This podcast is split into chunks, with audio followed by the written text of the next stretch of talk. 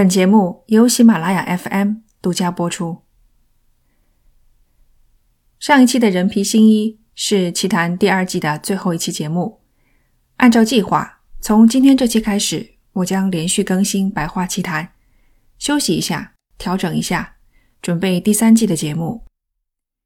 本期《白话奇谈》呢，要回复两名听众给我发的私信。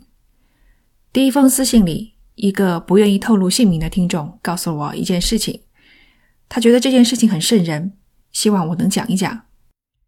事件很短。啊，没有办法撑起一期正规的节目。要换做以往，我只有对他说：“对不起啊，我讲不了。”但现在呢，有了白话奇谈，时长不受限制，我觉得可以拿来说一说。这个事件，你们如果想去网上搜的话，可以搜关键词“台湾电梯夹层困人事件”。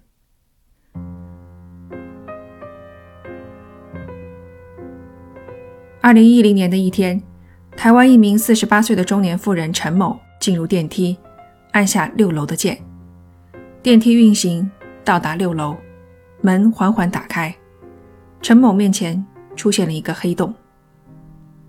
是的，一个黑洞，将黑洞与明亮的电梯间分隔开的是一扇滑拉铁门，老式的居民楼里很常见的那种滑拉的铁栅栏。陈某将一只脚迈出电梯，也许是想出去看一看是怎么回事。出乎意料的是，他脚踩的地方还挺宽的。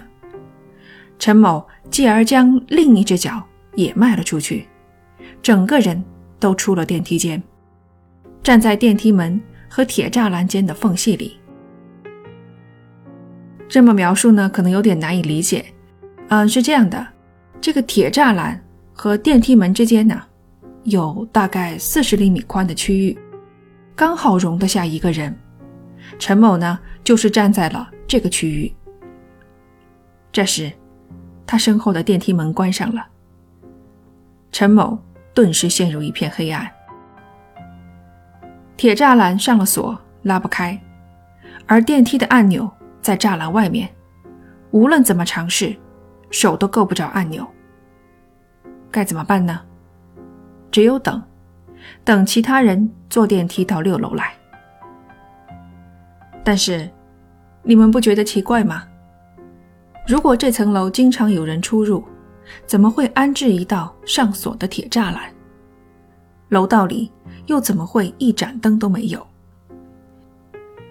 我没有查到六楼是用来做什么的。按照媒体绘制的楼层平面图。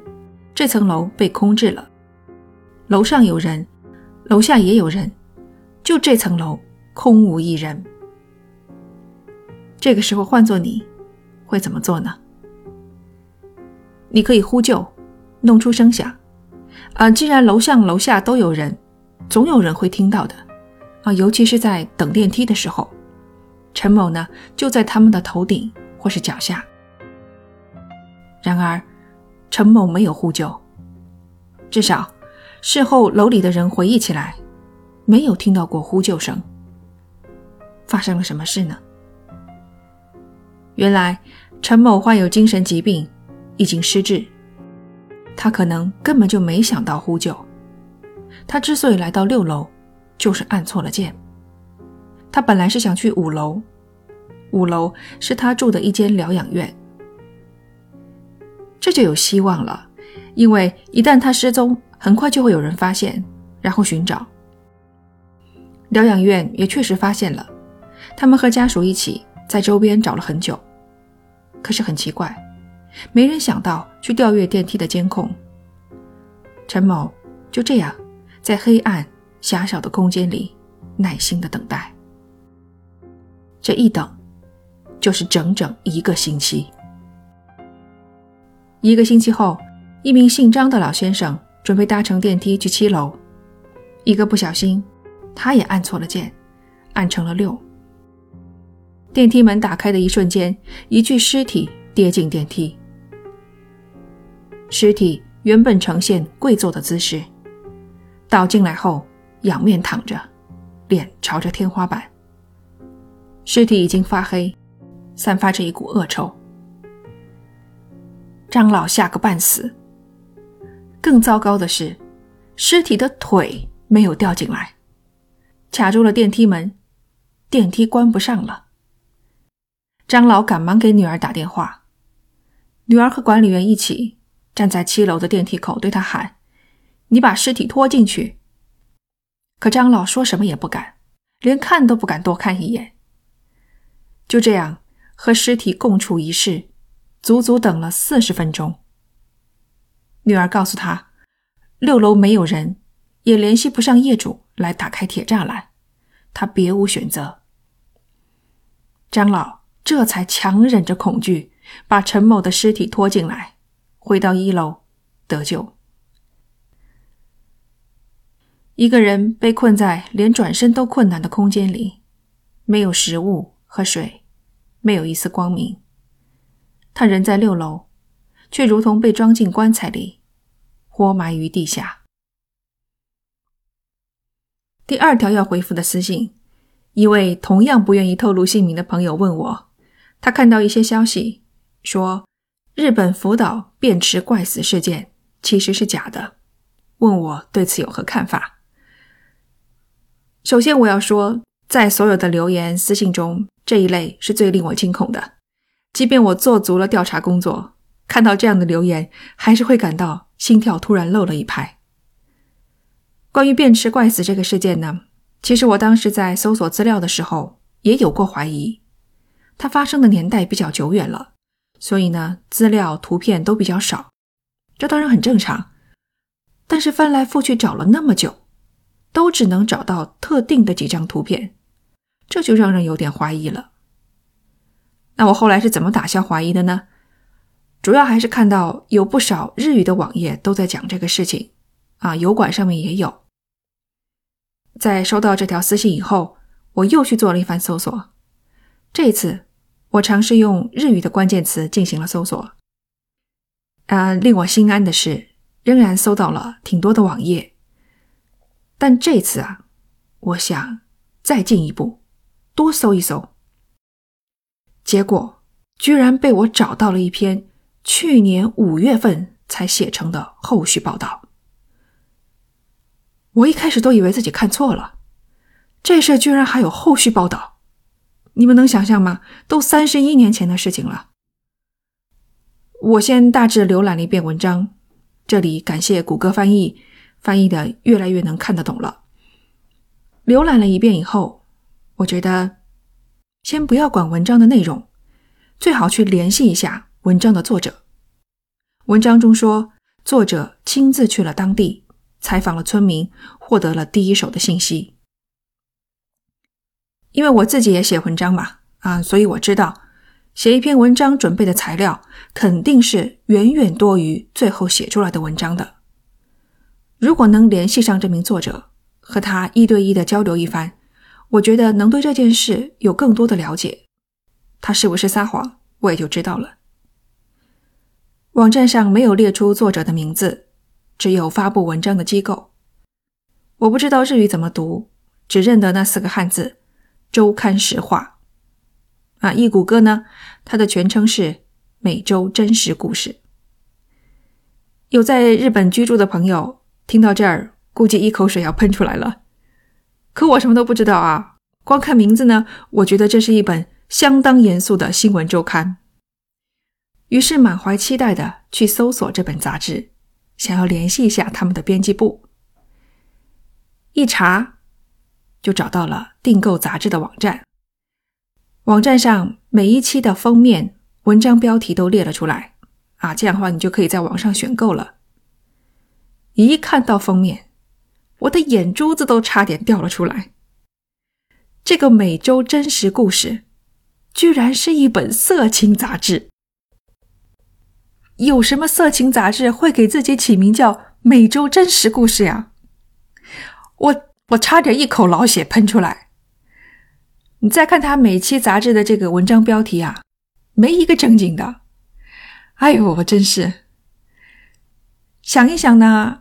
啊，也不能因为人家拿半裸的女郎做封面，就直接否定他文章的真实性。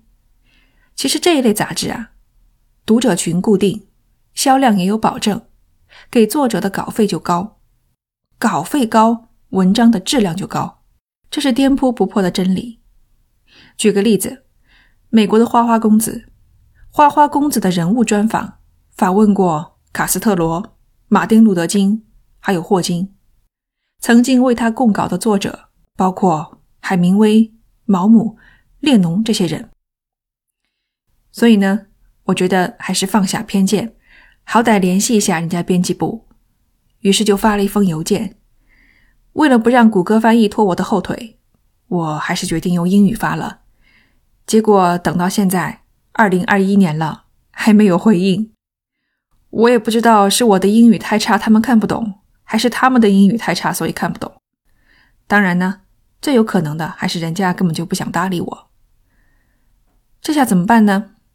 联系不上作者本人，谁知道他是不是真的去了当地？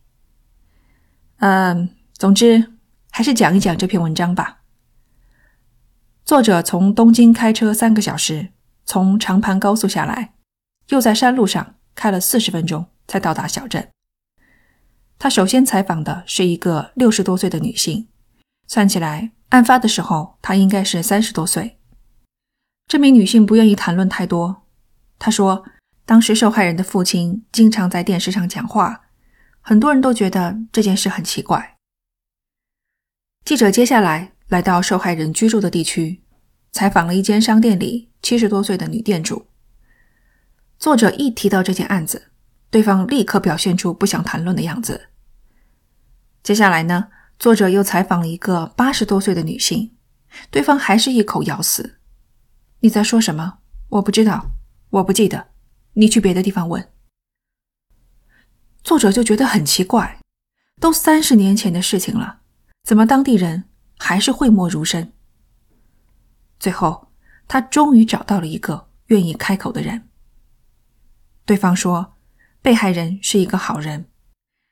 警察的调查非常草率，他们收集了四千个人的签名都没用。这些呢，和我们节目里讲的都差不多。作者提到，有传言说被害人之死和核电站相关。对方回答，这个地方。每个人都从核电站这里受益。核电站建立之前，这里只有农业，大家都很穷。多亏了核电站，他的孩子才能上大学，找到一份好工作。作者接下来又采访了一个核电公司的人，这个人呐，基本上把底儿都交出来了。在这个地方，核电站事关每个人的利益，乡村的选举。也和核电站息息相关。和城市里不一样，城市人多，少个几百票无所谓；但是在乡村，可能十几二十票就能决定输赢。